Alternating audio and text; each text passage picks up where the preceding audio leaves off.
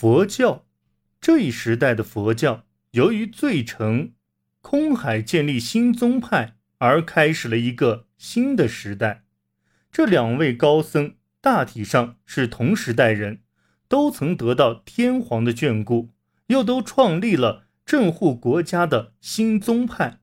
并都对后世的佛教乃至整个社会产生了深远的影响，真可谓。史上罕见的奇观，最澄修建了严立寺，建立了天台宗。天台宗本来是由中国天台大师智凯集大成的一个宗派，最澄又在这个中国天台宗的基础上加进了密教、禅和戒律，创立了独特的天台宗，并不像南都佛教那样。只是单纯移植了中国宗派而已，他还打算把僧侣受戒的场所最具权威性的东大寺戒坛作为小乘戒坛，而在比瑞山设置大乘戒坛，因为他认为只有大乘僧才能镇护国家、普度众生。对此，南都各寺都表示坚决反对。二者之间展开了激烈的争论，使各宗派的宗教学说思想有进一步的深化。空海则在高野山金刚峰寺及京都东寺创立了真言宗。他的真言宗也不是简单的照搬中国密教，而是用自己独特的思维进行了以密教为中心的教相判释。确立了密教在整个佛教中的位置，阐明了佛教的真谛在于密教。他重视事相，甚至教相，以加持祈祷来求得现世报应，因而深得人心，集全国上下之信忘于一身。最成的高徒有义真、元仁，义真的门下又出了元真。元仁和元真都曾入堂钻研教义，他们都深入的学习了密教，加大了密教在天坛宗内的比重。人们将东寺的密教称为东密，而称天台宗的密教为台密。天台宗的密教化，导致了当时整个佛教的密教化。更由于其能符合贵族们的要求，因而。密教曾风靡一时，空海门下也出了实惠、真雅、真迹等高徒，各个宗门都盛极一时。密教化的发展又与佛教的贵族化密切相关。在密教的祈祷中，当然有许多是以镇护国家的目的的，但也有不少则是以个人延年息灾。增福益寿为目的的，当它受到时代的趋势由公有转向私有的趋势的影响时，为贵族个人进行祈祷，便占据了主要地位；而对整个国家福利的祈祷，便被放到次要位置了。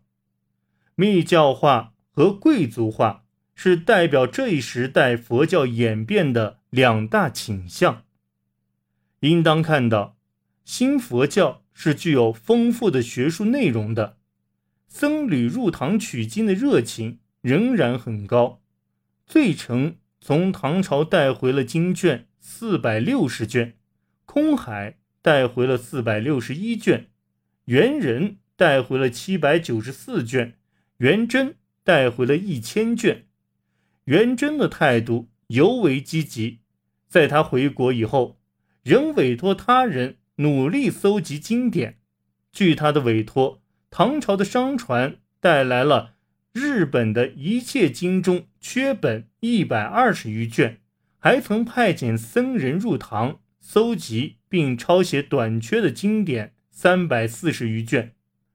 以这些丰富的从唐朝带来的经典为基础，日本学问僧的著述活动日渐发展。据一般所传，最澄留下的著述一百六十余卷，空海留下了二百二十余卷，元仁留下了一百五十余卷，元贞也留下了一百余卷著述，就是其中的例子。在这些著述中，有许多水平颇高，如空海写的《十往心论》，就为真言宗建立了理论基础；最成的《显戒论》主张大乘圆顿界独立，奠定了佛教的基础；神社和佛寺的融合，神格和佛格的接近等事实的陆续发生，可以说是。佛教信仰终于在国民中间扎下根的一个标志，在神社中建造寺院，从前一时代到这一时代已随处可见，称之为神宫寺。神不但拥护佛法，而且还帮助其传播；另外，神则接受佛法的供养，享受其功德。这种互相依存的关系。可能是佛教徒主张的佛教思想与固有的宗教思想相互协调的产物，在神前诵经和为神写经、雕像等，就是其具体的表现。